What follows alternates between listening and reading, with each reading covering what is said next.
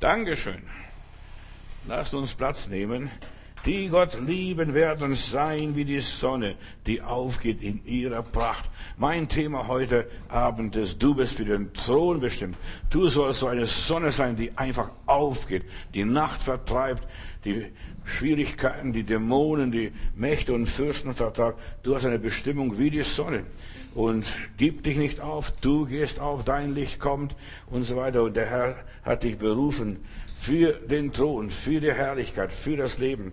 Niemand auf dieser Welt kann über dich bestimmen und verfügen, so wie niemand über die Sonne verfügen kann. Die Sonne ist souverän, die Sonne herrscht, die Sonne regiert, da können die Spatzen schimpfen, so viel sie wollen, die geht auf. Du bist für den Thron bestimmt, Bruder und Schwester.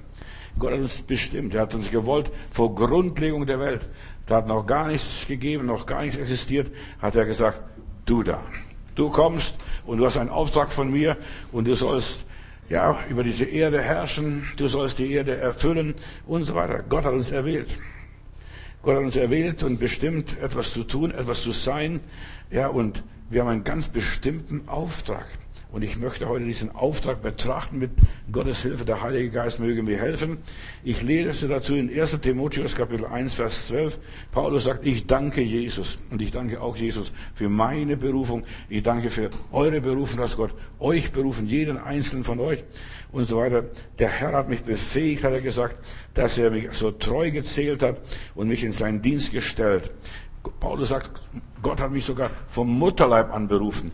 Eigentlich ist er am Anfang in die falsche Richtung gegangen. Hat die Gemeinde Jesu verfolgt, gegen Gott gearbeitet, gegen Gott geeifert oder gegen Jesus geeifert. Und zwar im Missverstand. Er hat es nicht richtig verstanden. Gott hat mich jetzt in seinem Dienst gestellt. Er schreibt hier als Dankeschön. Wenn Gott jemand erwählt und jemand bestimmt, jemand beruft und so weiter, der kann Gott nicht weglaufen. Der Saul von Tarsus, der hat gewütet, gedroht, der Gemeinde Jesu, der Sache Jesu und so weiter. Aber er konnte Gott nicht weglaufen. Er war bestimmt. Und wenn du in deinem Leben auch rebellierst und Dinge machst und bei dir komische Dinge passieren, du kannst Gott nicht weglaufen. In der Bibel heißt es einmal in einem Psalm, wohin will ich fliehen vor deinem Geist? Überall bist du. Du erwischt mich überall. Selbst wenn ich an das äußerste Ende der Welt fliegen würde, da bist du auch da. Würde ich mich in der Hölle bergen, da bist du auch da. Gott, wo kann ich mich vor dir verstecken? Wir können Gott nicht weglaufen. Wir können von ihm nicht fliehen vor seinem Geist. Sein Geist erwischt uns überall. Nach Apostelgeschichte 9, Vers 16, da lese ich hier und so weiter, äh, als er Jesus begegnet, und der Herr Jesus sagt dann dem Ananias, geh zum Saul von Tarsus, äh, red mit ihm, leg ihm die Hände auf und so weiter. Und ich will ihm zeigen, wie viel er noch um meines Namens willen leiden muss. Er war berufen, er war berufen zu einem ganz bestimmten Ding, wie viel er noch leiden muss. Nicht nur wie viel Herrlichkeit er erlebt, die Größe Gottes erlebt. Weißt, wir hören heutzutage so oft ein falsches Evangelium. Da wird einem Honig um die Ohren geschmiert. Ach, wenn du an Jesus glaubst, hast du keine Schwierigkeiten, also keine Probleme. Ich habe genau das Gegenteil erlebt. Als ich anfing zu glauben, Jesus nachzufolgen, habe ich nur noch Probleme gehabt. Da habe ich gegen die Versuchungen und Anfechtungen ankämpfen müssen. Da war ein Widerspruch da. Die Leute haben gesagt, glaubst du auch noch an diesen alten Gott, den gibt's gar nicht. Und er gesagt, doch, doch, doch, ich habe es erlebt, aber die haben mir nicht geglaubt. So, ich werde ihm zeigen, wie viel er um meinetwillen leiden muss. Ich werde hier mal ein bisschen anders das Evangelium aufsäumen. Unsere Bestimmung ist zu leiden, Geschwister um den Thron Gottes zu erreichen. das Thema ist ja, du bist für den Thron bestimmt, dann musst du viel leiden. Durch viel Trübsal und Leid und so weiter geht der Weg zur Herrlichkeit. Um den Thron Gottes das Ziel zu erreichen, auch das Ziel deines Lebens, deiner Berufung, da musst du viel leiden. Um Erfolg zu haben im Leben, musst du viel leiden. Prüfung, Prüfung, Prüfung, Test. Und nochmals Prüfung und Test und so weiter. Du musst viel leiden, um Sieg zu haben, um deinen Lauf zu vollenden. Paulus sagt, ich habe den Kampf gekämpft, den Glauben gehalten.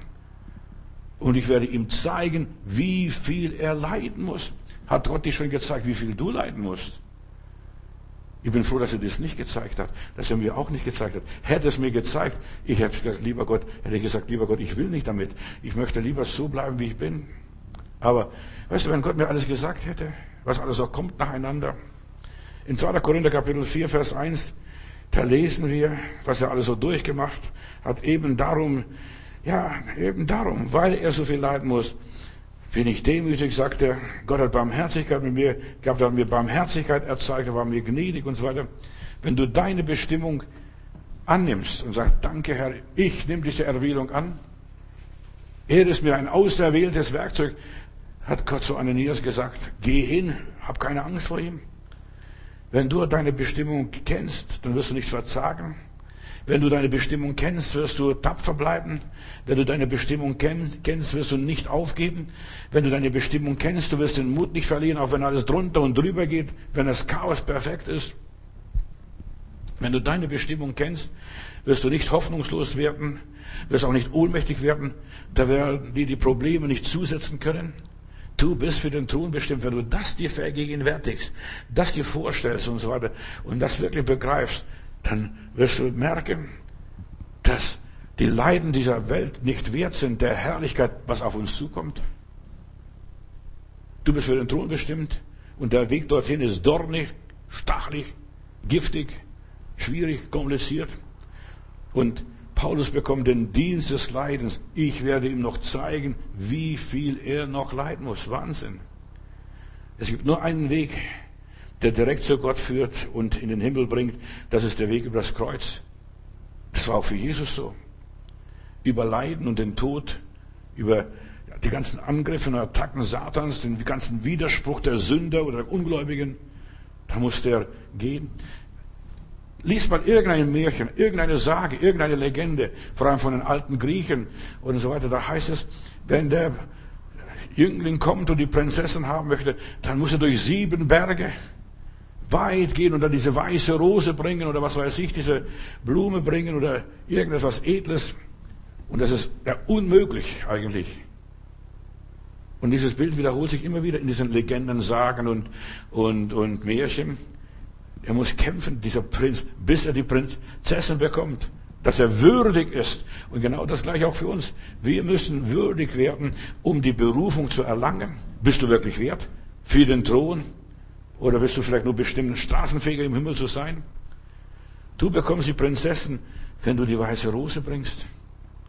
Du bist ein Kandidat, ein Anwärter auf den Thron und so weiter. Wenn du sieben Berge erzwungen hast, sieben Kämpfe gekämpft hast, sieben Monster überwunden hast, mit sieben Riesen gekämpft hast, immer wieder die Zahl sieben, kommt es in den Märchen immer wieder vor. Ich habe mal ein ganzes Jahr lang über Märchen gepredigt. Also immer ein Märchen genommen als Einstieg für meine Predigt. Da ist das erstaunlich. Die alten Legenden, die haben so eine klare Botschaft des Evangeliums, das heute so verwässert ist. Glaub an den Herrn Jesus Christus und du kriegst gleich den Himmel nachgeschmissen. Aber das ist nicht der Fall. Als Bewerber und Anwärter auf den Thron musst du durch Leiden gehen, den Dienst des Leidens auf dir nehmen, kämpfen, arbeiten, schwitzen, und ich werde ihm zeigen, wie viel er noch leiden muss. Ha? Jesus hat Pilatus ja beigestanden in all diesen Problemen und Schwierigkeiten. Er blieb bei ihm in all seinen Prüfungen, wo er hindurch musste. Aber er musste hier durch. Und ich werde ihm zeigen. Jesus ist immer neben ihr gegangen und gesagt, Paulus, guck mal, das ist es. Das ist der Preis für den Thron. Das ist der, der Preis für die Krone. Das ist der Preis für die Herrlichkeit. Das ist Preis für ein erfülltes Leben in der Ewigkeit. Und der Heilige Geist gab dem Apostel Paulus kontinuierlich Kraft. Ich kann's nicht, ich schaff's nicht. Oh Gott, nimm diesen Fall aus meinem Fleisch, ich verkrafte das nicht. Und dann hat der Herr gesagt, lass dir an meiner Gnade genügen, denn meine Kraft ist in den Schwachen mächtig. Jesus und seine Gnade ermöglichten ihn, dass er den Lauf vollendet. Stell dir mal vor, der liebe Bruder Paulus predigt in Ketten. Neben ihm steht ein Soldat, er ist angekettet mit einem Soldat, mit einem Wächter, damit er nicht abhaut. Und ich gebunden, sagt er, ich gebunden und er wartet schon auf seine Hinrichtung, auf seinen Tod. Und er, ja, das ist der Lauf des Lebens gewesen. Ich werde ihm zeigen, wie viel er leiden muss auf dem Weg zum Himmel. Manche Leute denken, das ist wie so im Schlaraffenland, wie hier auf diesem Bild, alles nur mit schönen blauen Blümchen gepflastert. Nein, da ist kein roter Teppich. Und da ist kein Fanfarenchor oder eine Gruppe dort, was dich empfängt und begrüßt. Ich habe Glauben gehalten. Ich war treu, Herr Jesus. Auf dem Weg zu unserem Ziel werden wir von Gott übernatürlich versorgt. Ich habe nichts, sagt Paulus, und habe doch alles. Ich bin nichts und ich kann alles. Ich vermag alles durch den, der mich mächtig macht, Jesus Christus. Schau, Jesus auch. Er hat auch den Dienst des Leidens gehabt. Dreimal hat der Sohn Gottes, dem alles viel schon lag, der Legionen von Engeln hätte anfordern können. 72.000 Engel hätte er nur anfordern müssen und die wären gekommen. Sechs Legionen. Und er ringt im Garten Gethsemane, Vater, nicht mein Wille, sondern dein Wille geschehe. Und wir müssen ständig permanent, je näher wir dem Ziel entgegenkommen, immer mehr dieses Gebet aus dem Vater unser sprechen. Dein Wille geschehe. Dein Wille geschehe. Und dann, als er das dritte Mal dort im Garten Gethsemane lag, unser Herr Jesus Christus, da kam ein Engel und stärkte ihn und gab ihm, einen, gab ihm einen Kelch zu trinken oder trank diesen Kelch bis zu Ende. Das war die Stärkung. Elia, ein anderer Mann Gottes. Wir denken immer, ja, mit dem Herrn ist es Herrlichkeit zu gehen. Ich, es ist Herrlichkeit zu gehen. Fantastisch, ich bin begeistert. Aber es geht drunter und drüber, rauf und runter, Berg- und Talfahrt. Und Elia wurde ja, auf dem Karmel so mächtig gesegnet, Feuer fiel vom Himmel, das Opfer wurde vom Feuer aufgeregt, sogar die Steine verschwanden. Und dann kommt eine Isabel, die Königin da von Israel, die Frau von Ahab. Morgen um deine, um diese Zeit wird dir dein Kopf kosten. Morgen um diese Zeit. Weißt du, der Teufel droht dir. Morgen um diese Zeit. Der droht immer mit deiner Zukunft, weil er gar keine hat. Der kann sowieso nichts machen, aber er droht dich. Morgen um diese Zeit. Und dann liegt Elia in der Höhle und sagt, lieber Gott, helf mir die Nase zu. Ich will sterben. Und stirbt nicht. Die Leute, die sterben wollen, die sterben nicht. Verstehst? Der will sterben. Und plötzlich, als ich in so einem Koma lag, fast tot war, da kommt der Engel und sagt, Elia, komm raus, draußen vor der Höhle habe ich Brot und Wasser für dich, frisches Brot und frisches Wasser für dich bereitet. Nimm und iss und stärk dich. Und weißt du, was da passiert? In dieser Kraft, was er dort gegessen hat. So wie der Herr Jesus im Garten Gethsemane, ging, ging er 40 Tage und 40 Nächte, bis er zum Berg Gottes kam. Das ist, Gott will dich stärken. Wir wollen immer sterben. Sobald es schwierig wird, sobald es dunkel wird, sobald wir keinen Überblick mehr haben, oh lieber Gott, lass ein U-Boot kommen, dass die mich abholen. Oder Herr, wenn sich die Erde auftun würde und ich verschwinden würde, das wäre doch fantastisch. Aber nein, Gott stärkt uns, dass wir gerade weiterlaufen und weitergehen. Gott versorgt diesen Elia mit der nötigen Kraft, der versorgt Paulus mit der nötigen Kraft, der hat Jesus versorgt mit der, mit der nötigen Kraft, mit der übernatürlichen Weise, damit das Ziel erreicht. Gott will, dass wir das Ziel erreichen, das ist der Thron, die Herrschaft. Dein ist das Reich und dein ist die Kraft und dein ist die Herrlichkeit. Auch du bist dazu bestimmt, dass du den Thron erreichst. Und gerade durch diese Predigt, Gott hat mir eine Last aufs Herz gelegt, einfach durch die Botschaften hier, Christen zu ermutigen, Geschwister, haltet aus. Nur noch ein paar Meilen und wir sind schon daheim. Wir haben es bald erreicht. Ich versuche einfach zu inspirieren, weil Gott mich inspiriert hat, weil Gott mir Kraft geschenkt und Gnade geschenkt hat. Also ich hätte nie für möglich gehabt, dass ich, ich bin kein Pfleger, kein Mediziner, kein Arzt, aber Gott hat meine Frau mir nach Hause geschickt aus, aus der aus Klinik, verstehst du, nach einer Schlagwelle, Gehirntumoroperation und so weiter. Und ich habe sie sieben Jahre gepflegt. Wenn ich heute nachdenke, wie hast du es gemacht, Johannes? Wie hast du es gemacht? Und wir wundern uns manchmal, wenn wir mit Gott gehen und wenn der Herr an unserer Seite steht, dann fragen wir, wir hinterher, lieber Gott, wie hast du das gemacht? Wie hast du mir geholfen? Ich weiß nicht, wie es geholfen hat. Ja, 24 Stunden am Tag, sieben Mal in der Woche, sieben, sieben Tage in der Woche und ja, sieben Jahre durchgehalten und es hat geklappt. Ja, es hat, es hat funktioniert. Weiß, wenn wir uns Gott vertrauen, uns in die Hände Gottes fallen lassen, es funktioniert. Halleluja. Und ich möchte dich einfach ermutigen. Der Heilige Geist sagte mir, die Wahrheit zeigte mir, denk nicht so viel drüber nach. Geh einfach mit mir, vertraue mir. Ich habe das gute Werk angefangen und ich werde das Werk auch vollenden. Du solltest einfach diese Predigten hören. Ich versuche aus der Schule zu plaudern, wie Gott mir geholfen hat. Und wer mir geholfen hat, so kann auch dir und vielen anderen noch helfen. Die Wahrheit bleibt die Wahrheit.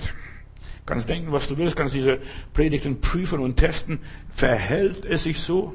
Ja, was verhält sich, wenn du in der Schwierigkeit, in der Notsituation bist, wenn du sagst, ich will nicht mehr, ich kann nicht mehr, Gott steh mir bei? Und dann steht er dir plötzlich bei. Plötzlich steht ein Engel und er hilft dir. Auf übernatürliche Art und Weise. Und du kommst ans Ziel. Gott führt uns auf rechter Straße um seines Namens willen. Und selbst wenn du ins dunkle Todestal gehst oder durchs dunkle Todestal gehst, er ist bei dir. Er prüft dich auf Herz und Nieren. Puh. Und du denkst, oh Gott, ich halte es nicht aus, das schaffe ich nicht. Und wenn ich heute so Berichte im Fernsehen sehe und höre, weißt du, wenn Leute so ihre Angehörige, Angehörige pflegen, was das für eine Aufgabe ist. Und ich habe gedacht, Mensch, so, und du hast es geschafft. Das hat funktioniert. Ich weiß nicht wie, frag mich nicht, aber mit Gottes Hilfe geht es. Mit Gottes Hilfe geht es. So, die Dinge, wir sollen lernen, sie mit dem Geist zu beherrschen, uns an den Herrn zu wenden. Wir sind für den Thron bestimmt. Das Leben ist hier nicht alles, das geht so schnell vorbei. Diese Dinge beeinflussen unseren Charakter, prägen uns, die machen uns demütig, die machen uns klein. Weißt, dann kamen Leute, ich musste so viel schlucken. Ja, du betest für Kranke, Kranke werden geheilt und deine eigene Frau wird nicht geheilt. Was willst du da sagen? Verstehst du? Die Leute sind Schwätzer. Viele Leute reden, weil sie nicht in die, die Sache verstehen. Warum? Gott testet und prüft und ich werde ihm zeigen, wie viel er leiden muss. Das hat mir auch niemand am Anfang gesagt, als ich meinen Predigtdienst an, begonnen habe. Und dann habe ich noch in diesen letzten sieben Jahren noch viermal in der Woche gepredigt. Und, und das hat geschafft. Und ich werde ihm zeigen, wie viel er leiden muss. Gott hat mir gezeigt, was man leiden kann und muss. Und Gott berührt unser Herz, unser Charakter, unsere Persönlichkeit, macht uns stille. Und das, dann sind die Menschen einem Wurscht, vollkommen egal. Die können reden, was sie wollen. Die können sagen, du hast keinen Glauben oder du stehst nicht richtig oder was sie auch immer erzählt haben. Und ich will das einfach dir Mut machen hier, hier noch, denn wir gehen der Endzeit entgegen in der Endzeit, in der Endphase, da spitzt sich alles zu. Glaubt doch nicht, dass es immer leichter wird. Doch, es wird technisch leichter. Wir haben technische Mittel, wir haben alles, was wir brauchen, um technisch die Sache zu bewältigen. Aber seelisch zu bewältigen, geistig zu bewältigen, geistlich zu bewältigen, du, da brauchst du die Gnade Gottes. Auf dieser Welt spitzt sich alles zu, geht dem Gipfel entgegen, im Guten wie im Schlechten. Und bald wird unser Herr Jesus Christus wiederkommen, ganz gewiss. Das ist klar. Und Gott möchte uns würdig finden, dass wir in der Sache bleiben, in der Schule bleiben, dass wir nicht dem Herrn Jesus aus der Schule laufen. Es ist so leicht, aus der Schule zu laufen und sagen, komm, Lehrer, lern du selber zuerst mal. Ich brauche dich nicht. Ich will dich nicht haben. So einen Lehrer will ich nicht haben. Ja, wir laufen so gern aus der Schule raus, schmeißen alles hin. Meine Frage ist, wirst du würdig sein, wenn Jesus wiederkommt? Paulus sagt, ja, ich habe den guten Kampf gekämpft, ich habe den Lauf vollendet, ich habe Glauben gehalten. Ist das in unserem Leben so? Da denken nur an die törichten Jungfrauen. Die wollten so ein schönes, leichtes Leben haben. Ach, unser Bräutigam, der Heiland, kommt bald. Und da haben sie kein Öl mitgenommen. Und weißt du, was, ist das, was passiert ist? Ja, die Lampen verloschen. Und dann kam der Herr erst um Mitternacht und die Tür war verschlossen. Es gab bei den Krämern kein Öl. Ja, und da ringen sie, mach auf, mach auf, mach auf. Wir sind die Jungfrauen. Und es werden vor der Türe des Himmels so viele Menschen stehen und klopfen. Herr, haben wir nicht in deinem Namen geweissagt? Haben wir nicht in deinem Namen Teufel ausgetrieben? Haben wir nicht in deinem Namen Zeichen und Wunder gewirkt? Und du kennst uns nicht. Was ist mit uns los? Du bist für den Thron bestimmt. Und deshalb, wir sollen alles dran setzen, alle Register ziehen, dass wir wirklich den Charakter Jesu erreichen und dass wir das werden, was Jesus wollte von uns. Und dass unsere Lampe leuchtet, dass wir immer, dass wir immer noch Öl in unserer Lampe haben. Und ich werde ihm zeigen, wie viel er noch leiden muss, dieser liebe Bruder Paulus. Sei froh, dass du das nicht bist. Du, was der alles leiden musste. Du bist für den Thron bestimmt. Ja. Sein Leben soll mein Leben sein. Sein Weg soll mein Weg sein. Jesu Leben war vom Leid geprägt, schon am Anfang kein Platz in der Herberge. So fing der Weihnachten an, kein Platz in der Herberge. Und als er empfangen wurde von der Mutter Maria, verstehst du, da gab es nur noch Probleme, schon bei der Empfängnis, beim Werden, bei deiner Bekehrung, bei deiner Entwicklung, nur noch Probleme. Jesu Leben war von Ablehnung geprägt. Wir wollen nicht, dass dieser über uns herrsche. Liebe Thronanwärter, liebe Kinder Gottes, Das ist auch unser Schicksal. Nur über das Kreuz bekommen wir die Krone. Die Krone wird mit dem Kreuz bezahlt. Das ist das, die Währung des Himmels. Kreuz und Krone sind unzertrennlich. Und Kreuz und Krone stehen für Sieg über den Tod, Sieg über die Not, ein Zeichen des Sieges über die Schwierigkeiten, die Widerstände und die Versuchungen. In den Himmel wird niemand aufgenommen, ohne dass er beim TÜV gewesen ist. Du weißt Autos müssen ja alle paar Jahre zum TÜV. Oder bevor sie auf die Straße gelassen werden, sie müssen auch zum TÜV. So, und wir müssen auch zum TÜV. Hier in, diese, auf diesem, in diesem Erdenleben. Du bist für den Thron bestimmt. Halte aus, Bruder, Schwester. Ich möchte den Mut machen.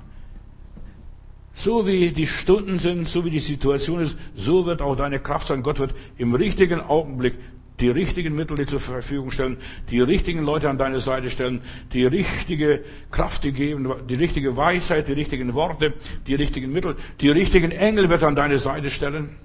Sei mir sicher. Wir brauchen heute echte Durchhalteparolen. Halt aus, halt aus, halt aus. Echte Ermutigung im Glauben. Aber was ist diese Ermutigung im Glauben? Wir haben gestern über Ermutigung gesprochen. Ermutigung ist so wichtig, dass du ermutigt wirst, dass du dich selbst ermutigst, dass du selbst dich im Herrn stärkst, wie der Apostel, wie der David. David stärkte sich in dem Herrn, David ermannte im Herrn. Bisher war er nur ein Bub, aber jetzt war er Mann im Herrn. Weißt du, der hat alles verloren, er war am Ende, Siglag, die, seine Stadt war abgebrannt, die Frauen waren gefangen genommen von den Räubern und die Leute wollten ihn steinigen und dann ruft er zum Herrn, Herr, was soll ich machen? Und er wurde stark im Herrn und hat gesagt, guck mal, Herr, du hast mir damals beim Bären geholfen, den Bären, dass ich den erlegt habe, als er meine Schäfchen stehlen wollte, den Löwen habe ich erlegt. Und jetzt, du wirst auch mir helfen, mit diesem Problem fertig zu werden. Weißt du, er erinnerte sich an seine Vergangenheit, wo er in der Vergangenheit die Wunder Gottes erlebt hat, die Kraft Gottes, wie sie in ihm plötzlich wirkte. Stell dir mal vor, du müsstest heute Abend mit einem Bär aufnehmen. Da brauchst du Bärenkräfte, um den Bär da das Maul aufzureißen und sagen, komm, hau ab. Und dann am Schwanz nehmen und dann drehen und wegschleudern. Ja. David hat diese Kraft gehabt und er hat sich erinnert. Erinnere dich an die Wunder, die Gott in deinem Leben schon gewirkt hat. Diese kleine Wunderlein. Da hat er Gebetserhörung dir geschenkt. Dort hat er Gebetserhörung geschenkt. Da ist er beigestanden. Das hast du überwunden schon durch die Gnade Gottes. Weißt, erinnere dich. David ermannte im Herrn. Er hat sich an die Verheißung Gottes erinnert. Damals hat mir Gott geholfen. Und der Gott, der mir damals geholfen hat, der wird mir auch jetzt helfen. Der, der dich gestern gesegnet hat, wird dich auch morgen und übermorgen segnen.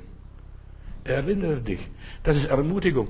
Und das kann dir niemand machen. Da musst du selber dich hinstellen und dir selber predigen. Ich predige oft mir selbst. Und wie oft habe ich mir selbst gepredigt, Johannes, gib dich nicht auf.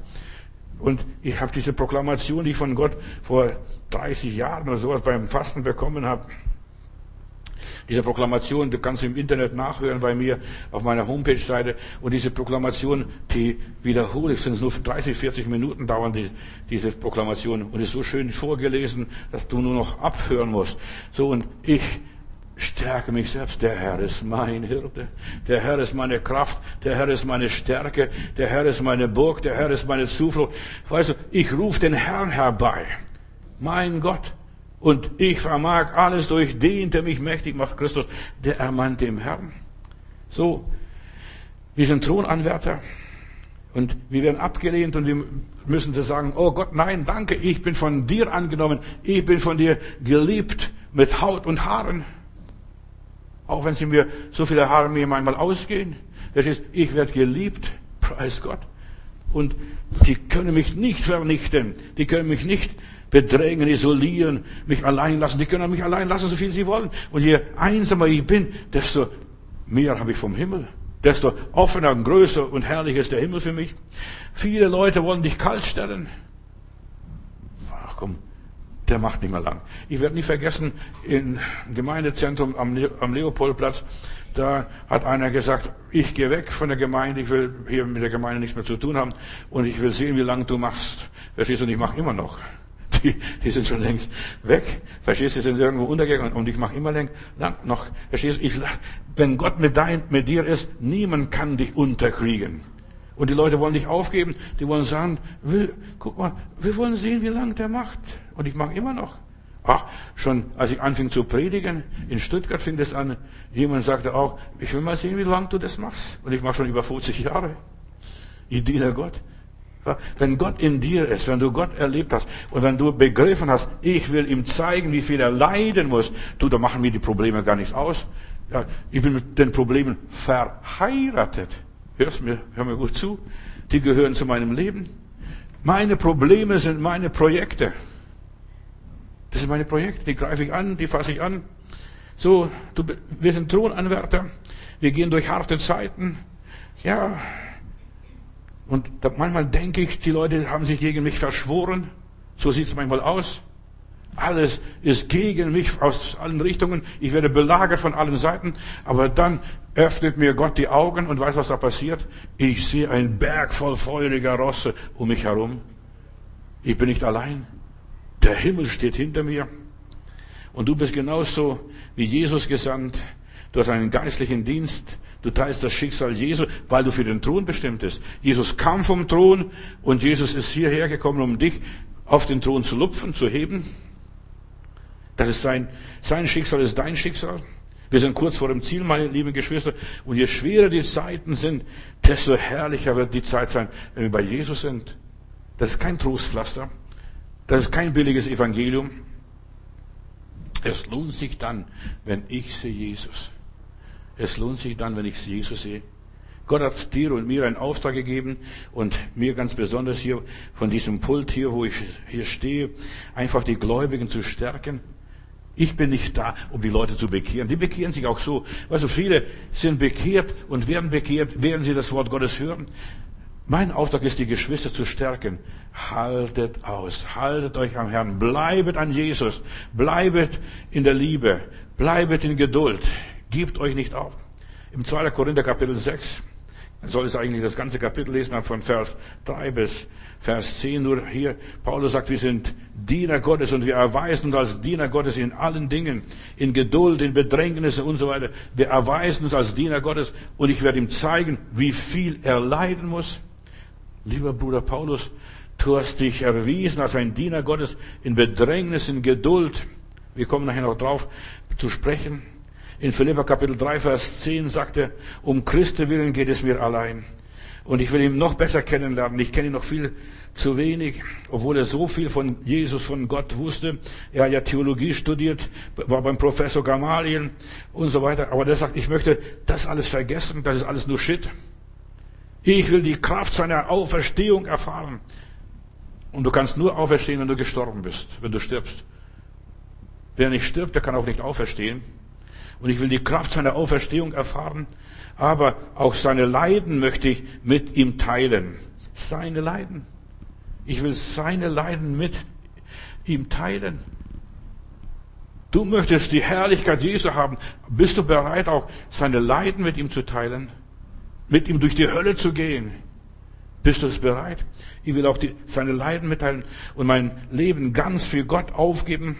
Und so wie Jesus am Kreuz getan hat, dann werde ich auch mit ihm, mit allen, die an Christus glauben, von den Toten auferstehen. Ich möchte an seinem Leben beteiligt werden. Die meisten Leute wollen nur an der Herrlichkeit Jesu beteiligt werden. Halleluja, Heiland, Heiland, Heiland. Nein, auch an seine Leiden. Ja, das ist das, der Preis, das ist die, die Währung. Leiden sind nicht das Letzte, meine Lieben. Tod ist nicht das Letzte. Ja, ich sehne mich nicht nach Leiden. Ich bete auch nicht, oh Gott, lass mich leiden. Das kommt von selber. Ungebeten, ungefragt. Ja, ich, Gott zeigt mir, was ich leiden muss. Ich muss es nicht suchen. Ich muss nicht gucken, wo könnte ich heute noch was leiden, was noch durchmachen, was wo mich bewähren. Nein, das kommt von selber. Gott stellt die Prüfungen. Nicht ich stelle die Prüfungsfragen. Er stellt die Prüfungsfragen für mich. So, und dann, wenn wir hier in der Prüfung sind, im Leiden sind, dann werden wir die Auferstehung erlangen und wir sind für die Auferstehung bestimmt. Hör mir zu, du bist für die Auferstehung bestimmt. Du bist, ja, Gott hat gesetzt zum Sterben, dass jeder Mann sterben muss. Dann steht er vor Gott. Und du bist auch bestimmt für die Auferstehung. Und nur Auferstandene werden mit Christus regieren. Wir wollen mit Jesus mit auf diesem Triumphwagen sein und triumphieren, so wie einem beim Faschingsumzug, verstehst du? Da sind so viele Leute auf dem Wagen und da steht der Prinz vorne an und, und wir sind auf diesem Triumphwagen und wir schmeißen Bonbons da dem, dem Volk, dem Fußvolk zu. Auf dem Triumphwagen, mit Christus triumphieren. Dazu sind wir bestimmt. In der Auferstehung. Aber das passiert nur, das passiert nur, wenn du leidest. Das passiert nur, wenn du bereit bist, das zu, durchzumachen. Aber zuerst einmal müssen wir die Gemeinschaft seiner Leiden auskosten. Paulus litt, und wenn ich dann hier weiterlese, bei Arbeiten, in Schlägen, in Gefängnissen, in Todesnöten. Er wurde einmal gesteinigt, dreimal hat er Schiffbruch erlebt. Heute würde ich sagen, dreimal Totalschaden. Ja, dreimal Offenbarungseid. Dreimal Schiffbruch erlitten. Paulus sagt, ich war in vielen Gefahren von, von meinen Landsleuten, den Juden, und ich war in große Gefahren bei den Nichtjuden. Ich war in Gefahren in der Stadt, auf dem Meer, bei den wilden Tieren unterwegs. Da war, damals war das Reisen nicht so schön wie heute. Und die, die Landschaften waren nicht so üppig äh, und so weiter, dass alles abgesichert war und so weiter. Ich bin unter falschen Brüdern geraten. Ich war müde. Auch das gehört dazu. Und ich habe sogar den einen Bruder krank gelassen, zurückgelassen den anderen habe ich auch krank gelassen. Weißt du, Paulus musste lernen, ja, meine Gebete haben nicht funktioniert. Ich habe den krank gelassen, hat Schlafmangel gehabt, hat Hunger gehabt, hat Durst gehabt, musste fasten, hat Kälte und Nacktheit erlebt. Und neben vielen anderen Dingen, liest mal 2. Korinther Kapitel 11 von Vers 23 bis 28, was er alles durchgemacht hat. Und das ist, das, das ist der normale Weg der wahren Christen. Den wahren Christen. Der Weg dem Lamme nach. Die zur Schlacht, das Lamm, wo zur Schlachtung geführt wird. Wir möchten alle auf dem Thron des Lammes sein und, und da singen wir, oh Herr, es ist Herrlichkeit bei dir und ich möchte mit dir regieren und so weiter. Aber das hat seinen Preis. Das kostet den Kopf und Kragen. Der normale Weg zum Thron ist der Weg über das Kreuz, und das ist unsere Bestimmung. Und ich lese hier weiter. Wenn wir tatsächlich mit ihm leiden, können wir auch gemeinsam mit ihm verherrlicht werden. Wenn wir tatsächlich, tatsächlich mit ihm leiden, können wir auch tatsächlich mit ihm verherrlicht werden. Du bist für den Thron bestimmt, das ist meine Botschaft. Vielleicht eine ungewohnte Botschaft. Du wolltest vielleicht was anderes hören, aber das ist die Botschaft, die dich ans Ziel bringt. Der Mensch ist die Krone der Schöpfung. Das ist auf jeden Fall ein Fakt. Wir sind geschaffen, um zu herrschen, zu regieren, aber um dorthin zu kommen, kostet was. Adam und Eva mussten sich im Garten Eden bewähren. Zwei Bäume. Und dann, die sehen gut aus, machen klug sogar. Ja, und da steht die Schlange und, und zischt da und versucht da einen zu überzeugen. Guck mal, das Tier spricht, das Tier kann sogar sprechen. Ja, die Tiere konnten wahrscheinlich früher auch noch, sogar noch sprechen. Adam oder Eva, hat Gott nicht gesagt, dass du von allen nicht, nicht von allen Bäumen essen kannst? Das Tier hat gesprochen. Sogar der Esel beim William hat gesprochen. Also, die Sprache ist nur bei den Tieren unterbunden. Der Mensch ist ja die Krone der Schöpfung. In Psalm 8, Vers 5 lese ich, was ist der Mensch? Was bist du, was bin ich? Was ist der Mensch, dass du seiner gedenkst und, das ist, und was ist das Menschenkind, dass du dich seiner annimmst? Du hast ihn, und hör mal zu, Du hast ihn, also dich und mich, etwas niedriger gemacht als Gott. Du bist ein kleiner Gott. Ob du das glaubst oder nicht, ist mir vollkommen egal. Er hat uns niedriger gemacht als Gott. So steht es in meiner Bibel. Du hast ihn zum Herrn gemacht über deine Hände Werk und alles hast du das seine Füße getan. Der Mensch ist das einzige Wesen im gesamten Universum, in der Natur, ja, das herrschen soll, der Mensch ist unheilbar neugierig. Und der Mensch hat den ersten, ersten Tieren und Pflanzen und so weiter den Namen gegeben. Und bis heute sind diese Namen geblieben, als, als Wurzeln in all den verschiedenen Sprachen. Er gab den Tieren Namen. Der Mensch forscht, der Mensch untersucht, der Mensch vergleicht. Das ist etwas Geistiges. Der Mensch ist moralfähig. Er kann unterscheiden, das ist das und das ist jenes. Hat Moralvorstellungen. Der Mensch ist für den Thron bestimmt. Und schon von Anfang an, der Mensch ist erfinderisch. Er macht aus jeder Not eine Tugend. Wenn ich nicht hier durchkomme, komme ich hier durch. Er sucht immer den Weg des geringeren Widerstandes. Der Mensch ist wie Gott, kreativ, gestalterisch, erfinderisch. Der Mensch steht in der Pflicht, sein irdisches Leben zu schützen. Und sobald was passiert, da rennt er, da, da schießen die Hormone im Körper, da werden bestimmte Adern zugeschlossen, damit er mehr Luft hat oder mehr Tempo hat in den Füßen. Der Mensch soll den Garten bebauen und bepflanzen, das steht in der Bibel. Und der Mensch ist mitverantwortlich. Er ist kleiner, er ist unter Gott, er ist mitverantwortlich für den Garten Eden, für die Natur, für die Schöpfung, für die Mitmenschen, sogar für seine Mitgeschöpfe, auch für die Tiere ist der Mensch verantwortlich. Und es ist das einzige Wesen der Mensch, was die Natur auch global zerstören kann. Heutzutage nur noch ein Knopfdruck. Und die Welt löst sich im Pulverfass auf. Der Mensch ist ein intelligentes Wesen, was nur Engel und Gott sind. Und leider, ja, leider hat der Mensch ein Problem. Er ist am Leib gebunden, aber in seinem Geist kann er fliegen. In seinem Geist kann er überall sein. Er verfügt über Verstand, über Vernunft. Ja, ein Gehirn. Und was das Gehirn alles so leistet, auch wenn es nur zehn Prozent, nicht mal zehn Prozent manchmal gebraucht wird. Aber stell mal vor, der Mensch könnte die 100 Prozent von seinem Gehirn gebrauchen. Was wäre das? Was für ein Monster wäre dann, wenn, wenn Gott wieder uns zurückbringt. Die Gott lieben werden sein wie die Sonne, haben wir gesungen. Verstehst du? Wenn Gott uns wieder in die Position bringt, dann werden wir Kinder des Lichts sein. Aber der Mensch ist begrenzt durch seinen Körper, leibgebundenes Wesen ist das. Durch seinen Geist kann er was Besonderes sein, kann sein Leben leichter machen. Heute künstliche Intelligenzen, da kommt ein Roboter, verstehst? Und bedient dich. Pass auf, die Roboter werden noch, wenn es noch länger die Zeit gewährt wird und wir noch mehr Zeit haben, die werden noch im Pflegeheim dich, dich waschen, Zähne putzen und so weiter und die werden dich windeln im Pflegeheim. Das machen die Roboter schon. Künstliche Intelligenzen, wir sind schon so weit.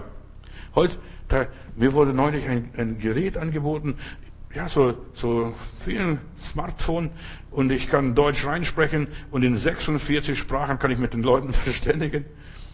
Da muss ich nicht mehr auf die Schule gehen und lernen Chinesisch oder Japanisch oder, oder was weiß ich, irgendeine andere Sprache. Ja, guck mal, was alles schon die Technik vermag. Weißt du, Gott hat die Sprachen verwirrt und der Mensch kann die Sprachen entwirren. Und ich ließ mich mal überzeugen, in einem Fall, ich habe mal so ein Gerät mal irgendwo gesehen und habe ich probiert und die, auch die Grammatik und das alles, die machen perfekt. So perfekt kann ich nochmal dein Englischlehrer das übersetzen manchmal. Da muss er nach Worten suchen. Aber der Computer hatte in ein paar Sekunden die Antwort. Ja. Und Gott hat diese Dinge schon alle gehabt. Und der Mensch entwickelt technische Geräte, intelligente Wesen, auch Medikamente, auch wenn er jetzt für diese Virusgeschichte keine Medikamente zurzeit findet. Aber der wird schon noch was finden. Der Mensch kann Geschäfte machen. Er ist unter Gott. Er kann die Natur erforschen, die Naturkräfte und kann sich die Naturkräfte zunutze machen. Er kann Liebe geben und er kann hassen. Das kann der Mensch. Beides ist in ihm drin. In ihm steckt Gott und der Teufel. Beides steckt in dem Menschen drin. Engel und Satan. Und deshalb Gott hat den Menschen etwas niedriger gemacht als sich selbst. Wir sind für den, für den Thron bestimmt, damit wir Gott gleich sein können eines Tages. Gott wollte, Gott wollte, dass der Mensch sich entwickelt durch Jesus Christus, durch den Heiligen Geist, durch die Gnade, durch die Barmherzigkeit Gottes, durch Demut und durch viele andere Dinge, was in unserem Leben später kommt von diesen zwei Bäumen des Lebens und vom Baum der Erkenntnis. Gott wollte, dass der Mensch das wird, aber er muss nicht selber greifen. Es muss ihm gegeben werden. Es muss ihm von oben gegeben werden. Der Mensch ist verführbar, manipulierbar, kann ausgenutzt werden, missbraucht werden und er kann sogar andere missbrauchen. Er kann andere kontrollieren. In 1. Mose Kapitel 1, Vers 26 bis 30 lesen wir mal den Schöpfungsbericht. Und Gott segnete den Mann und die Frau und sprach zu ihnen, seid fruchtbar und mehret euch und füllt die Erde und macht alles untertan und herrscht darüber. Herrscht über die Fische, über die Vögel, über das Vieh, über das ganze Getier, das hier, hier auf Erden kriecht. Der Mensch soll herrschen und er soll für das Wohl der Tiere sorgen. Für seine Untertanen, für seine Mitmenschen. Ja, der Mensch soll wie ein Hirte sein, der fürsorglich ist, weil er für den Thron bestimmt ist, für was Großes, für was Göttliches, für was ja, Übernatürliches, was er einmal haben sollte. Herrschen, das ist seine Bestimmung. Und Geschwister, wenn ich jetzt zu diesem Punkt komme, herrschen, das sollen wir jetzt schon heute anfangen, lernen und üben. Wir sind hier auf dem Exerzierplatz. Da wird gedrillt, geübt, da wird das Marschieren gelehrt. Wir sind hier in der Grundausbildung, um zu herrschen eines Tages mit Christus. Zuerst, und wisst ihr, Geschwister, zuerst muss ich mich über mich selbst herrschen können. Sich selbst beherrschen ist eine Frucht, eine Frucht des Heiligen Geistes. Wer sich selbst nicht beherrschen kann, kann unmöglich über andere herrschen und kann über das Universum nicht herrschen. Wenn du Gott nicht gehorchst, gehorcht dir nicht einmal dein Dackel. Ja. Und das ist das große Problem in so vielen Familien, warum die Ehe nicht, nicht funktioniert. Wenn der Mann, der unter Gott steht, Gott nicht akzeptiert, dann wird die Frau sagen, was willst du? Du bist ein Waschlappen. Und so weiter. Und wenn die Frau den Mann nicht akzeptiert, wird, werden die Kinder sagen, Mutti, du, du achtest auch keine Autorität über dir. Und so, diese, diese Autorität, das ist so wichtig, dass wir die Autorität über unser Leben haben. Und der Mensch ist zum Herrschen bestimmt. Aber er muss erstmal Gott über sein Leben beachten. Nicht, der Mensch soll, ja, herrschen über alles mögliche, Land, Tiere, Pflanzen. Er soll alles gebrauchen. Er soll, wie Gott sogar herrschen über seine Feinde, seine Widersacher. Über die Umstände soll er herrschen. Er soll über sich selbst herrschen. Ja, über seine Situation, dass er sogar über seine Gefühle herrscht, über seinen Stress, über seinen Ärger über seine blöden Gedanken. So viele Leute fantasieren und so weiter und dann irgendwo verlieren sie sich dann und leiden unter Depression. Wir sollen über die Sünde herrschen. Ich denke nur an, an Kain. Gott steht vor dem Kain und sagt, Kain, die Sünde lauert vor der Tür. Du aber herrsche über sie. Du sollst über die Sünde herrschen. Und Sünde ist Rebellion gegen Gott. Gegen das, das Opfer von dem Abel da zum Himmel gerade aufsteigt und mein Opfer wird gar nicht angenommen. Warum? Wieso? Und so weiter. Rebellion. Sünde ist Rebellion gegen Gott. Du sollst über die Rebellion herrschen. Lieber still sein, nicht reden, nicht schimpfen, nicht fluchen. Ja. 1. Mose 4, da lesen wir die Geschichte von Kain und Abel. Gott warnte ihm. Die Sünde lauert. Der Teufel, der Dämon lauert vor der Tür. Du aber herrsche über die Dämonen, diese blöden Gedanken kein auf dich lauert der Teufel. Der hat abgesehen auf dich, lieber Mann. Und auf jeden einzelnen von uns hat der Teufel abgesehen. Bei uns Menschen geht es immer ums Herrschen. Alles, was du anfasst, herrschen, beherrschen. Entweder werden wir beherrscht oder wir herrschen. Auch die Technik. Die Technik ist gut, wunderbar. Aber pfui Teufel, wenn die Technik uns beherrscht, wenn wir nicht mehr schlafen können und wenn es klingelt, dass wir sofort gucken, wer hat angerufen, wer hat ein WhatsApp geschickt. Und dann geht's, weißt du, wir werden kontrolliert sogar im Schlaf von der Technik und wir werden noch mehr kontrolliert als das. Die Technik, die geht so weit, dass die Computer so weit entwickelt werden oder die Smartphones so weit entwickelt werden, dass sie deine Gedanken kontrollieren können, deine Gefühle kontrollieren können. Die können jetzt schon kontrollieren, wo du mit deinem Smartphone rumspazierst wo du einkaufst, wo du, vor welchem Regal du stehst, länger als zwei, drei Minuten. Und, und die Smartphones, die hören sogar mit, auch wenn du nicht telefonierst. was, worüber du redest. Ach, wir brauchen heute, heute eine neue Couch. Und dann wunderst dich paar Tage später, du bist überhäuft von lauter Reklame, von, von Möbelhäusern, dass du eine Couch, dass dir eine Couch angeboten wird in alle möglichen Farben. Und über die Farbe habe ich sogar geredet. Die hören alles mit.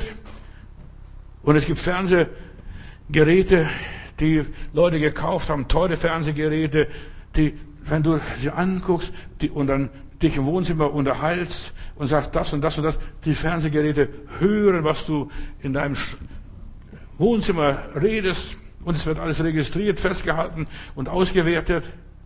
Oder ich denke nur an Facebook, verstehst, die haben den schon dein Profil erstellt. Der Mensch will herrschen, kontrollieren. Herrschaft ist ein großes Problem auf dieser Welt, vor allem Herrschsucht in den Familien, in der Ehe. Der Mann will über die Frau herrschen, die Frau über den Mann. Anstatt dass wir Gehilfen sind einander, dass wir einander dienen. Herrschsucht in der Familie, in der Gemeinde, überall. Der Geist der Isabel ist überall. Und du weißt, was der Geist der Isabel ist? Geh ins Bett. Leg dich. Ich mache das schon für dich. Verstehst du? Das ist der Geist der Isabel. Das Amt macht für dich. Die Regierung macht für dich. Der Pastor macht für dich. Die Ältesten machen für dich. Die Geschwister machen für dich. Der Geist der Esebel. Und in der Bibel, in einem Sendschreiben heißt es, ich habe wieder dich, dass du den Geist der Esebel duldest. Dass du selbst nichts unternimmst und selbst nichts machst, sondern die lieben Leutchen alles machen lässt. Wegen der Herrschsucht.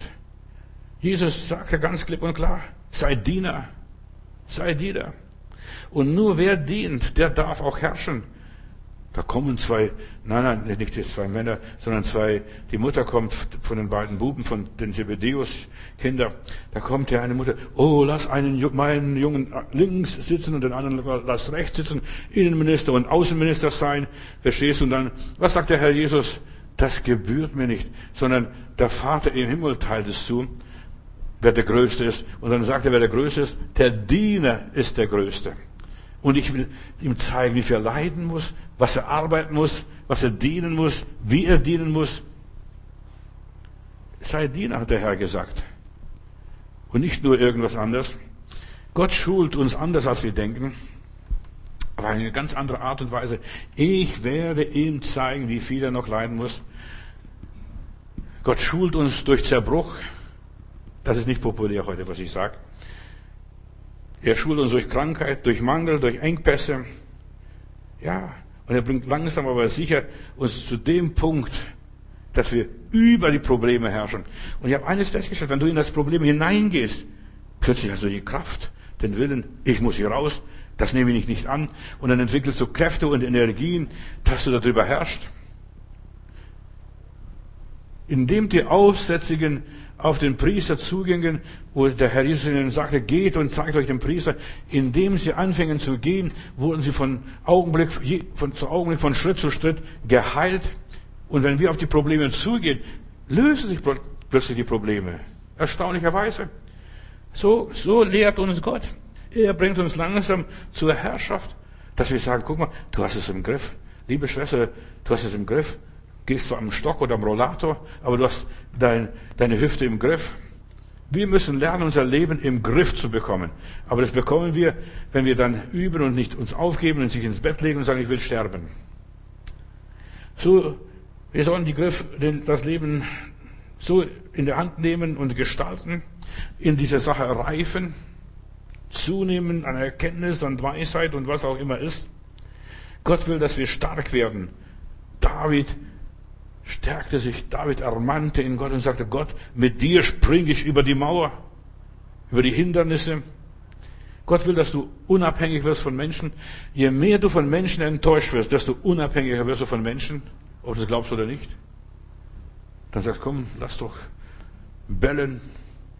Die Karawane zieht weiter. Gott will, dass wir stark werden durch Dienen, durch Demut, dass es vollkommen egal ist, was die Leute sagen. Der hat Glauben, der hat keinen Glauben, der versteht Gott der, oder versteht Gott nicht. Das ist doch vollkommen egal, ob die mich verstehen. Ich weiß, dass mein Erlöser lebt und ihr, liebe gute Freunde, könnt stiften gehen. Gott wird uns schon zur Reife bringen, zu einer festen Persönlichkeit machen, dass wir unerschütterlich sind. Weißt du, wenn du durch Elend gegangen bist, durch Schwierigkeiten gegangen bist, durch Probleme gegangen bist, da kann dich nichts mehr erschüttern. Das habe ich schon alles hinter mir. Verstehst? Du warst in der Wüste. Du kommst aus der Wüste und wenn du in der Wüste überleben konntest und das geschafft hast, da wirst du im Paradies oder im Garten Spielen die Sache managen. Wir reifen, wir werden Persönlichkeiten, wenn wir bestimmte Dinge durchmachen müssen. Ich habe Angst. Und gerade der liebe Gott schickt uns dorthin, wo wir Angst haben. Oh Herr, ich habe Angst. Ich habe gehört, das sind schreckliche Leute. Herr, das sind gefährliche Menschen, gefährliche Wesen. Und Gott sagt, geh hin. Und du wirst sehen, wie zahm sie sind. So viele Menschen haben Angst vor anderen Menschen. Und die wissen nicht, dass die Menschen genauso hilflos sind, wie du selber bist. Der Geist der Esebel schickt nicht andere. Lass nicht andere für dich was machen. Gott will, dass du das machst. Und warum manche Christen nicht weiterkommen im Leben? Weil sie immer andere machen lassen. Weil sie andere um Hilfe betteln. Gott sagt, hilf dir selbst. Dann werde ich auch dir helfen. Aber du hilfst dir selber nicht. Du machst gar nichts. Du wartest, bis irgendjemand anders sich da aufmacht und etwas in deinem Leben tut. Kleine Babys brauchen überall Hilfe. Reife Christen, die sind mündig. Ihr Jünglinge. Weißt du, ihr Jünglinge, da schreibt Johannes an die Jünglinge, ihr habt den Bösen überwunden.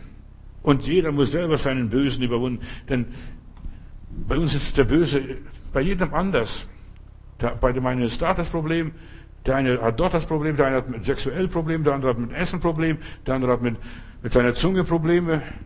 Ja, wir haben so verschiedene Probleme. Unser Problem, wir sind, sind total anders gelagert. Gott will, dass wir herrschen, dass wir unsere Zunge beherrschen. Das ist so schlimm. Weißt du, selbst wenn du den Heiligen Geist hast, so viele Christen haben entzündete Zungen, nicht Zungen vom Feuer zerteilt, sondern entzündete Zungen, dass die reden und schwätzen und so weiter, reden uns den ganzen Tag. Deine Zunge beherrschen. Halte deine, deine Zunge im Zaum. Ja, Psst, nichts sagen. Ja.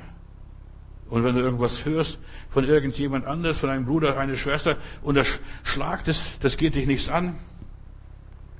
Gott will, dass wir herrschen, nicht über Menschen, sondern über unsere Probleme.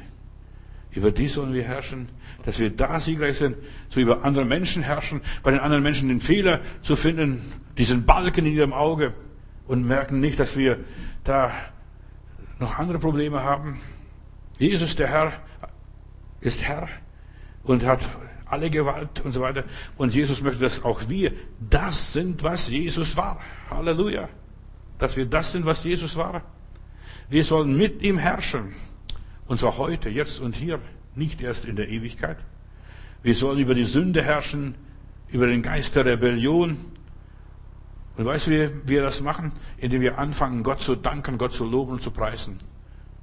Da sind die Probleme des Haufen. Der Misthaufen liegt vor der Tür, stinkt zum Himmel und ich danke Gott. Halleluja, Halleluja. Fang an, für deinen Misthaufen zu danken. Zu diese unüberwindbare Berge. Fang an zu danken. Nicht zu schimpfen. Wer hat den Misthaufen hier hingestellt? Ja, Jesus ist Herr und hat alle Gewalt über alle Unfreiheit, über jeden Kontrollgeist. Ich will oder ich will nicht. Gott hat dir Autorität gegeben über deinen Willen herrsche über deinen Willen, dass du deinen Willen kontrollierst. Nicht alles, ja, dir ist alles erlaubt, aber nicht alles, was dir erlaubt ist, frommt dich. Zum Evangelisten Mode, dem amerikanischen Evangelisten Mode, kam einmal eine Frau und sagt, oh, ihr Christen, ihr seid so arm, zu bedauern seid ihr. Ihr dürft das nicht, ihr dürft das nicht. Früher war das noch viel schlimmer. War mit den Christen, da war fast alles verboten, was irgendwie Welt war. Ihr dürft nicht ins Theater gehen, ihr dürft nicht tanzen, ihr dürft nicht rauchen, ihr dürft das nicht und das nicht.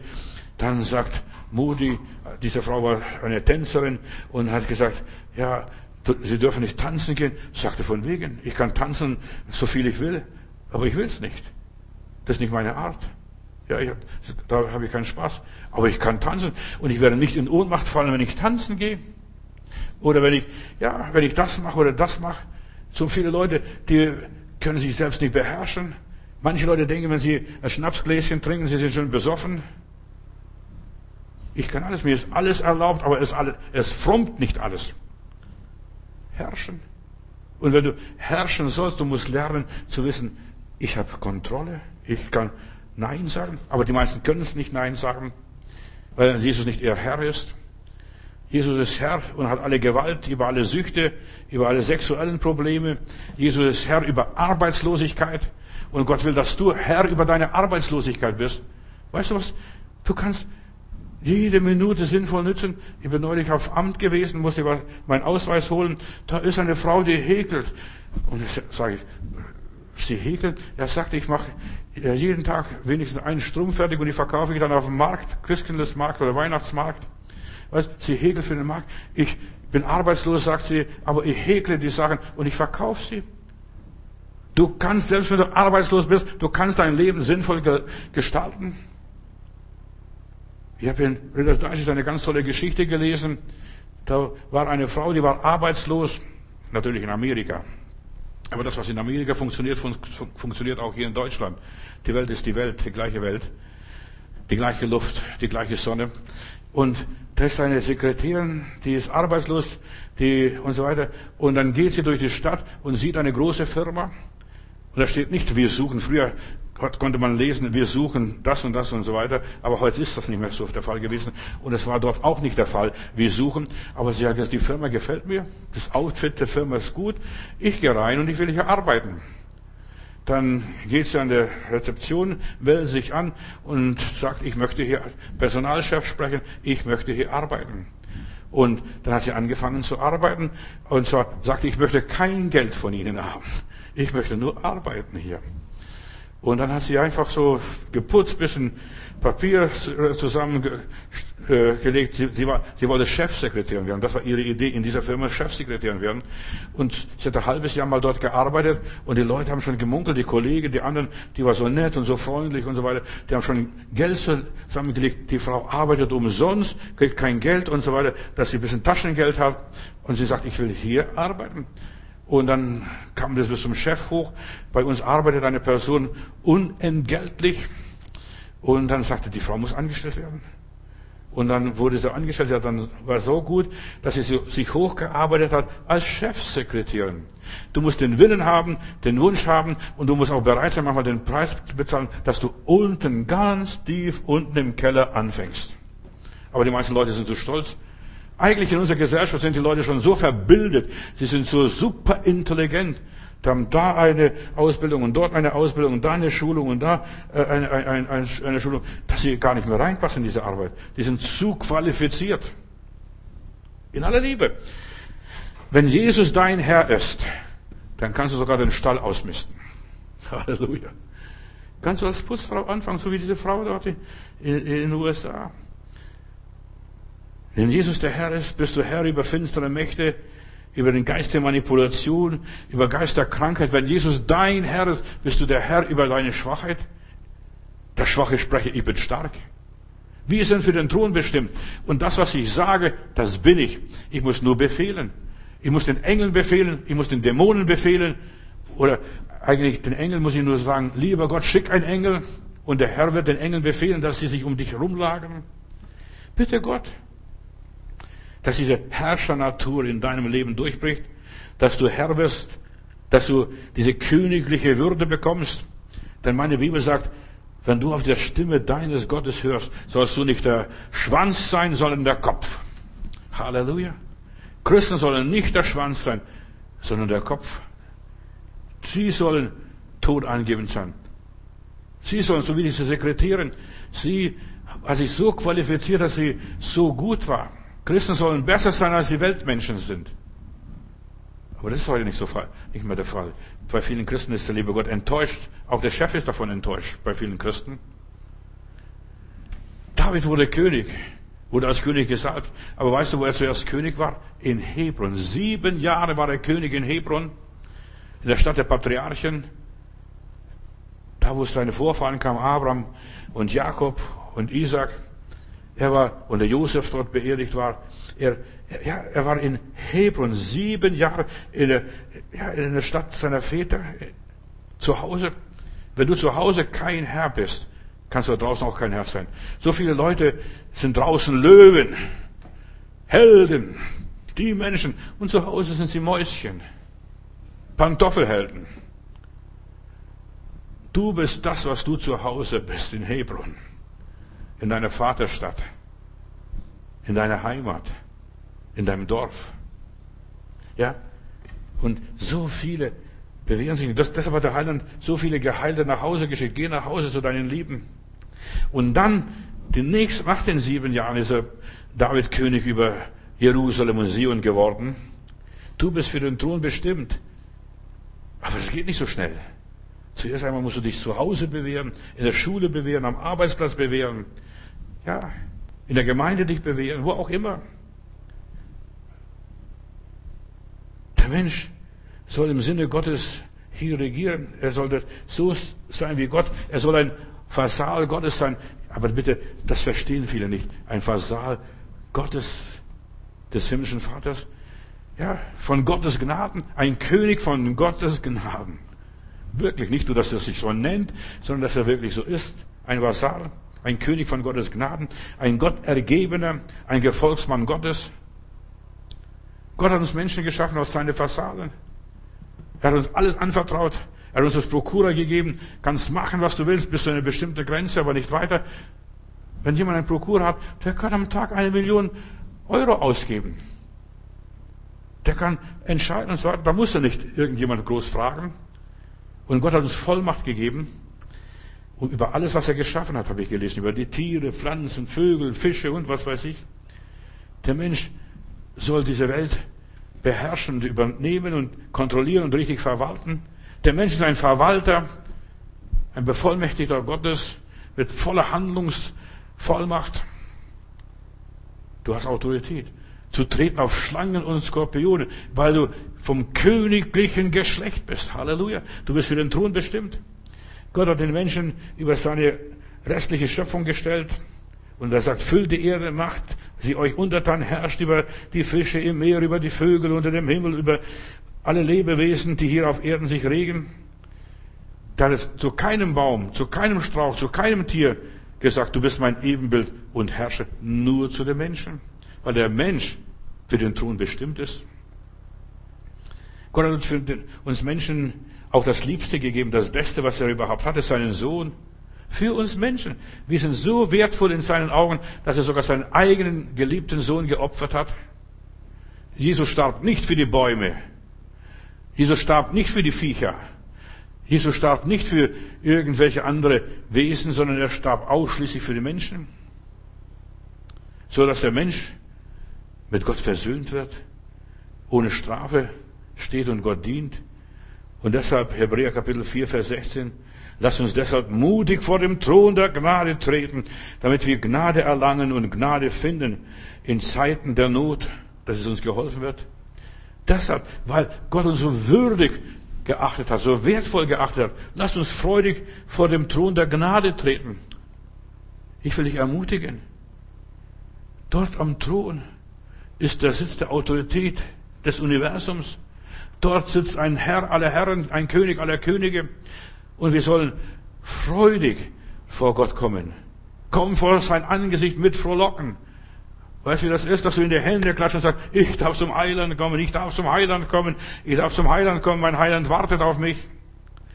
Du und ich, wir haben Zugang.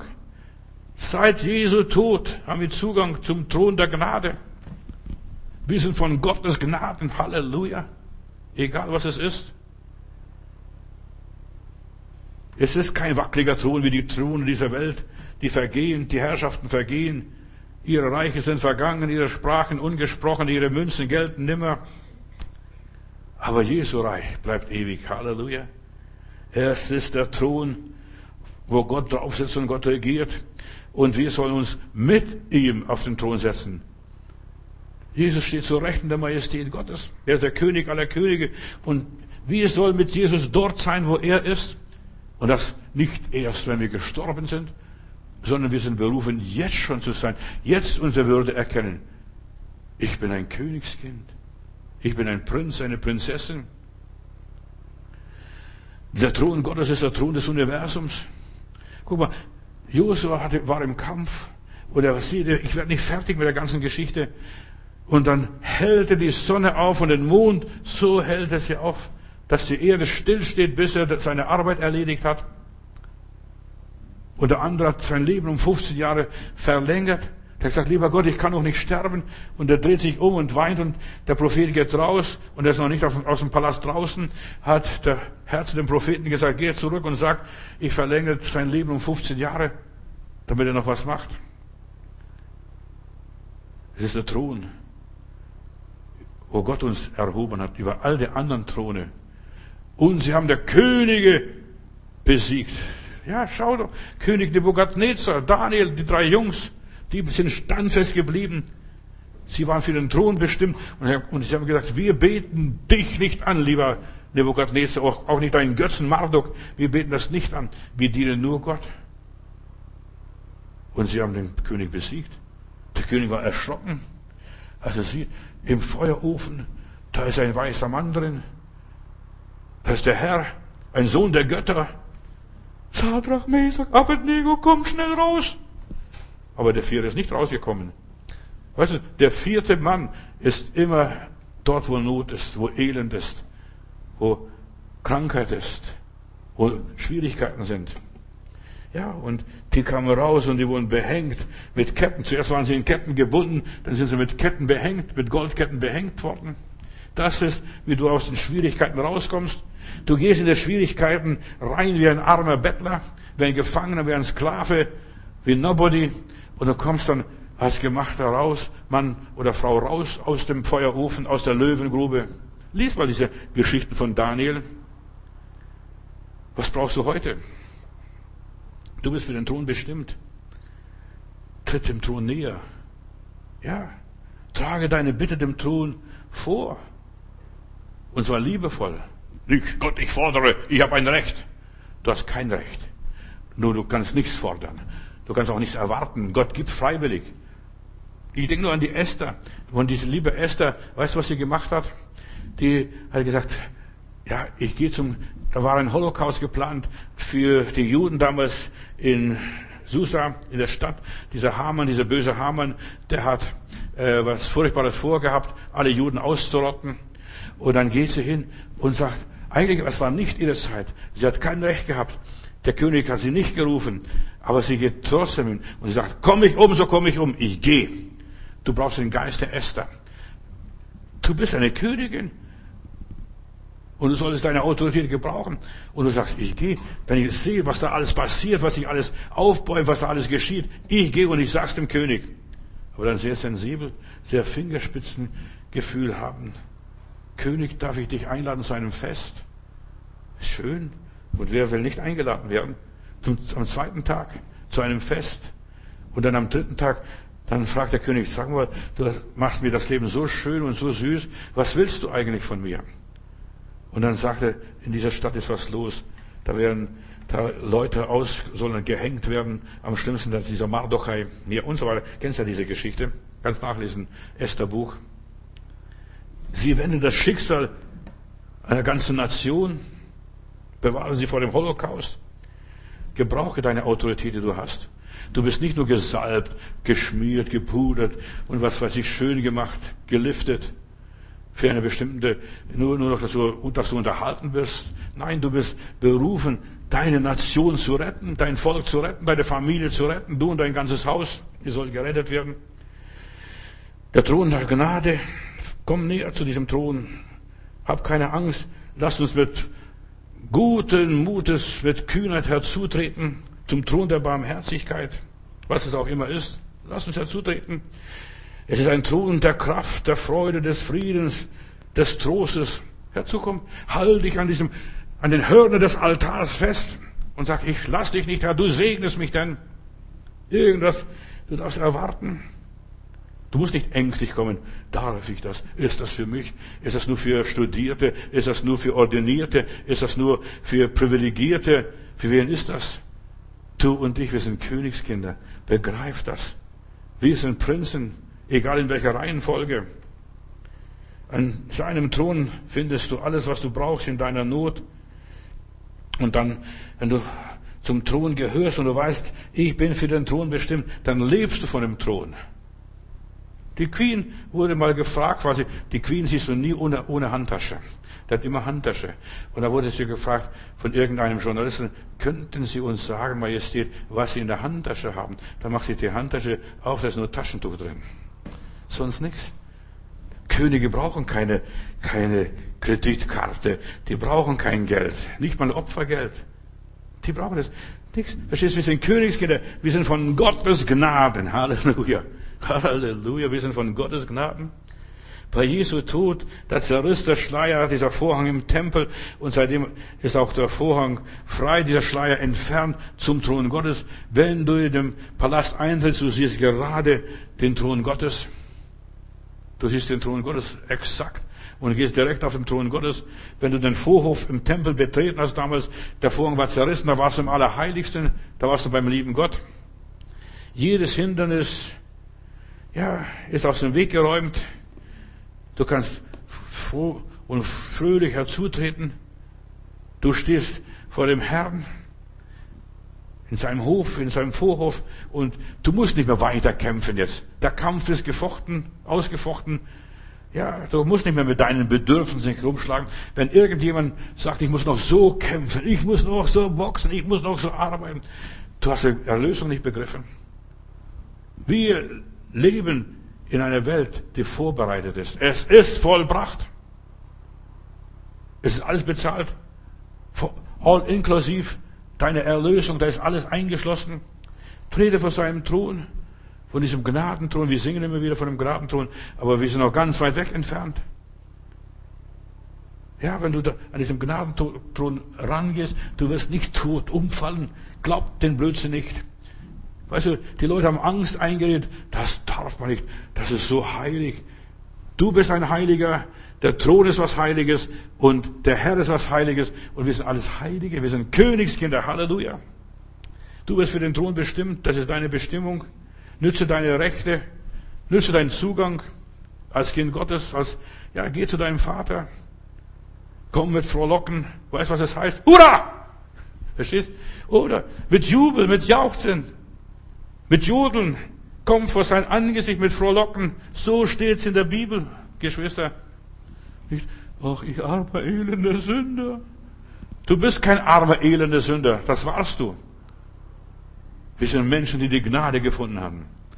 Der Thron ist nicht leer. Dort sitzt Vater, Sohn und Heiliger Geist. Und dort sitzt Jesus. Und sobald er dich sieht und du den Namen des Herrn anrufst, da sagt er gleich, komm her, mein Kind. Du bist mühselig und beladen. Ich will dich erquicken. Dort sitzt der heilige, unendliche und ewige Gott. Der Thronsaal Gottes, ja, da ist Autorität, da ist Herrlichkeit, das ist dein Basislager. Halleluja, dein Depot, dein Lagerhaus, da ist alles da, was du brauchst. Du sollst dort ein- und ausgehen. Oh, ich, sind arme Sünder, elende Sünder. Erbarmung ist mir widerfahren, Erbarmung, der ich gar nicht wert bin. Wie heißt es in der Bibel einmal? Unser Wandel ist im Himmel. Weißt du, was es ist? Du lebst ein anderes Leben, total anderes Leben. Und ich möchte jetzt noch ganz kurz die paar Einblicke geben über das Thronleben. Ich war mal im Geist beim Fasten und Beten, als ich 40 Tage gebetet und gefastet habe. Ich war versetzt an himmlische Örter und ich habe die Herrlichkeit des Herrn sehen dürfen, das, was der Apostel Paulus auch beschreibt, was kein Auge gesehen hat, kein Ohr gehört hat, kein Herz je geglaubt hat. Das hat Gott denen bereitet, die ihn lieben. Dir und mir.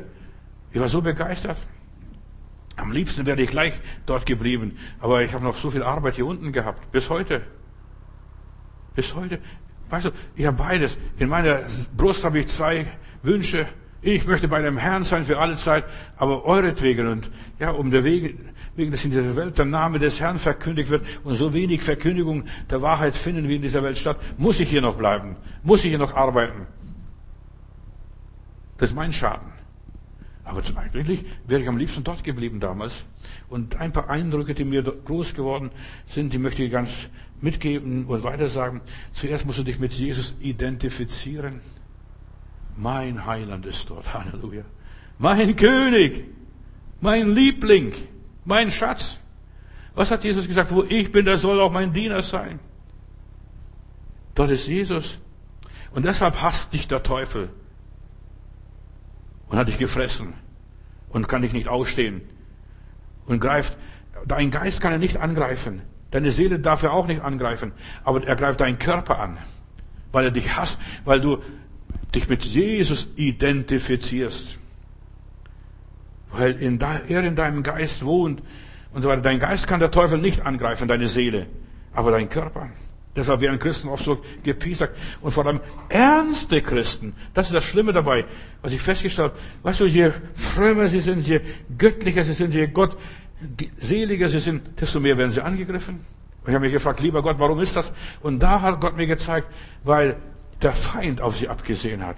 Er kann sie nicht anders besiegen, als nur, dass sie den Körper, ihr Geld, ihre Familie oder ihr Vermögen angreifen können. Nur das kann der Teufel angreifen. Aber er kann deine Seele und deinen Geist nicht anlassen. Halleluja. Preis Gott.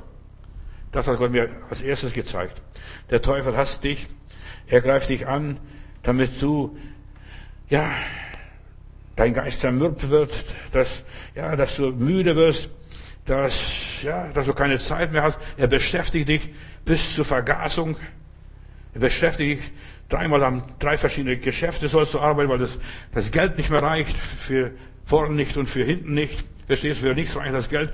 Du musst so viel arbeiten, dass du gar keine Zeit mehr hast zum Beten, Gott zu suchen, Gott zu lieben. So macht der Teufel fertig. Das hat, das hat der, der Herr mir gezeigt. Außerhalb, wo die Geschwister sind, die auf den Thron zugehen, die werden fertig gemacht, damit sie keine Zeit mehr haben, für Gott eine Predigt zu hören, und deshalb, wir setzen die Predigt im Internet und ich bin dankbar, dass wir das können zurzeit und dürfen und möglich ist. Weißt du, die Leute können nach Feierabend noch die Predigt hören oder wenn sie auf dem Weg zur Arbeit sind, können sie die Predigt hören. In der U-Bahn können sie die Predigt hören, bevor sie irgendeinen Quatsch und Musik hören. Die können die Predigt hören. Und da schrieb mir einer hier, der von Rathenow bis nach Berlin zur Arbeit fährt. Die Predigt dauert eine Stunde und 13, 20 Minuten und so weiter. Der sagt, wenn ich, ich fahre von zu Hause weg, ich schalte mein, mein, mein, die Predigt ein und dann höre ich die Predigt und ich komme in der Arbeit. Ich bin motiviert. Halleluja. Ich bin motiviert. Und dann? Bleibe hartnäckig. Das hat Gott mir gezeigt. Lass dich nicht verhindern. Der Teufel will dich zermürben, dass du ja nicht zum Thron kommst, damit du ja nicht in der Gegenwart Gottes verweilst und damit dein Fleisch blockiert ist, damit ja du nicht im Geist lebst. Ständig nur denken an diese Arbeit. Was werde ich meinen Kindern vorsetzen? Wie werde ich das und das gestalten? Deine Ausdauer und deine Beständigkeit wird belohnt. Der Feind muss nachgeben, früher oder später. Er wird kapitulieren. Hör mir, er wird kapitulieren. Gott hat uns vor ewigen Zeiten verordnet, Bürger des Himmels zu sein.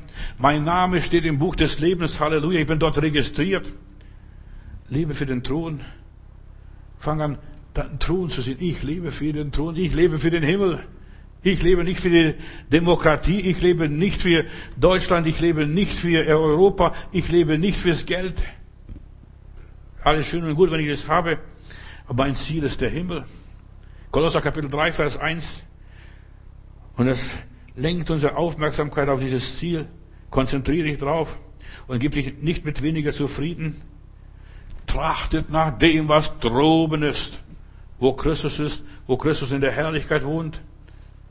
Richte den Blick nur auf Jesus, haben wir vorhin gesungen. Richte deine Aufmerksamkeit auf den Thronsaal. Ich werde mit Christus regieren. Und die Dinge dieser Welt werden blass und klein. Und dann kannst du mit wenig auskommen.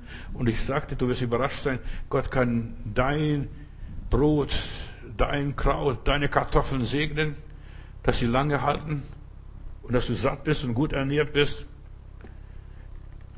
Plötzlich wird das alles so belanglos, so unwichtig, so bedeutungslos und nebensächlich, spielen keine große Rolle.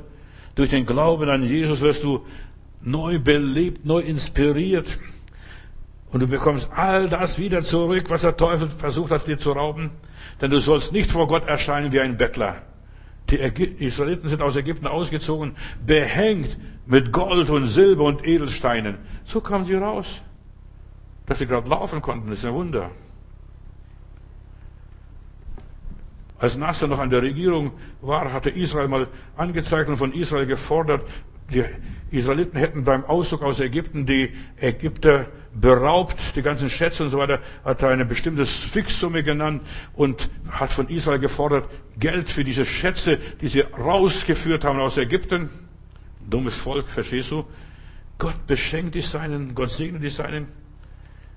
Der Thron Gottes ist jetzt, und pass auf, was Gott mir gezeigt hat, wo der Segen Gottes fließt, wo Gott sich offenbart, wo Gott zu den Menschen redet, wo Menschen innerlich und äußerlich geheilt werden. Dort ist der Thron Gottes, wo der Herr herrschen kann, wo der Herr das Sagen hat.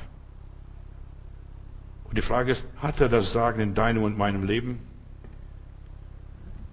Der Thron Gottes ist da, wo der Heilige Geist einen leiten kann. Wir werden von der Zentrale Gottes geleitet. Und die ist im Himmel. ja, diese Zentrale ist weit entfernt. Von dort kommen unsere Lösungen unsere Antworten. Halte dich konsequent an die göttlichen Bestimmungen. Epheser 1, Vers 3 bis 7 kannst nachlesen. Er hat uns bestimmt. Paulus, wie viel er noch leiten soll. Und er hat uns bestimmt. Wir sind bestimmt zur Verherrlichung Gottes. Weißt du, die Welt wird eines Tages staunen, was hat er aus dem Matthäus gemacht? Er wird staunen, die, das Universum wird eines Tages staunen, wenn du treu bleibst und aufs Ziel konsequent zugehst. Was hat der liebe Gott aus dich, aus dir und mir gemacht?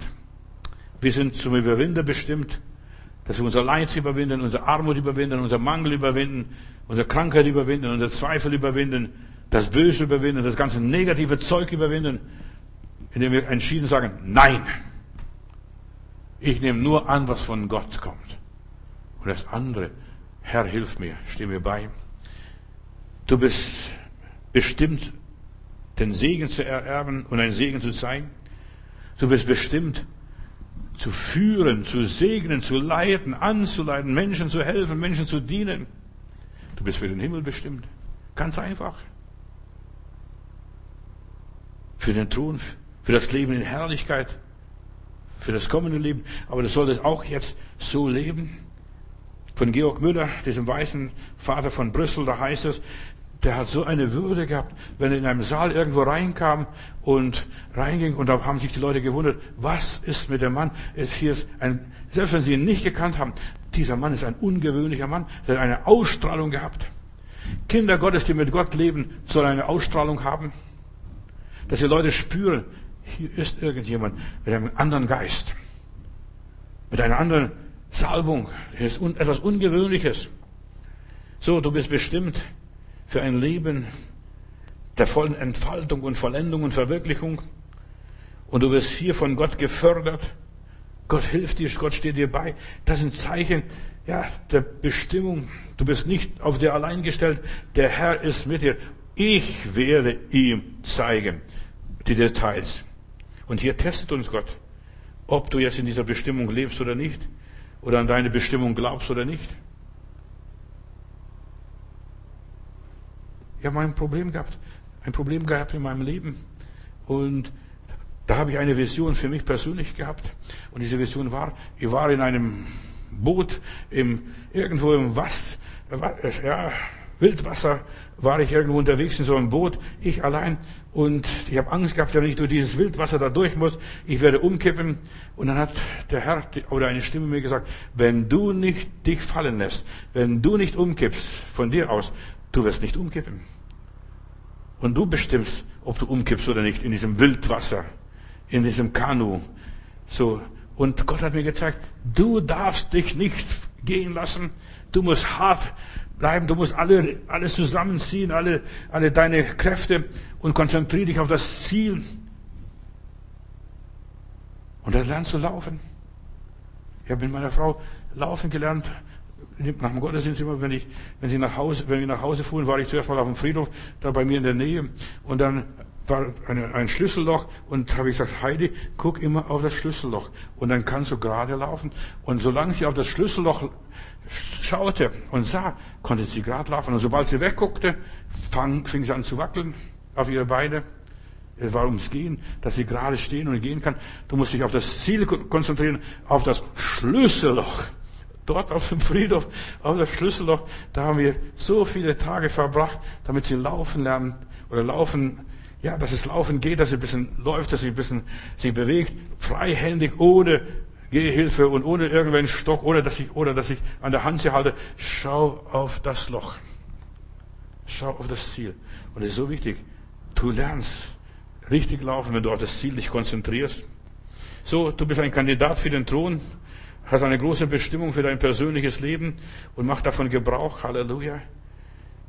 Die Ehre dieser Welt ist unser Laboratorium, eine Versuchsanstalt für unsere Bestimmung. Hier müssen wir uns bewähren und hier müssen wir lernen, uns an der Gnade Gottes genügen zu lassen. Halleluja. Lieber Gott, ich danke dir für die Gnade, die du mir geschenkt hast und die du allen meinen Hörern Gnade schenkst. Sie haben alle eine Bestimmung und ich möchte dich bitten, lieber Gott, hilf, dass sie ihre Bestimmung entdecken, erkennen, dass sie erwählt sind von Ewigkeit her und dass sie einmal mit dir regieren werden und mit dir auf dem Thron sitzen werden. Schenk meinen Hörern, lieber Gott, Gnade, dass sie das Endziel, dieses Loch in der Tür nicht übersehen, sich auf das Loch konzentrieren.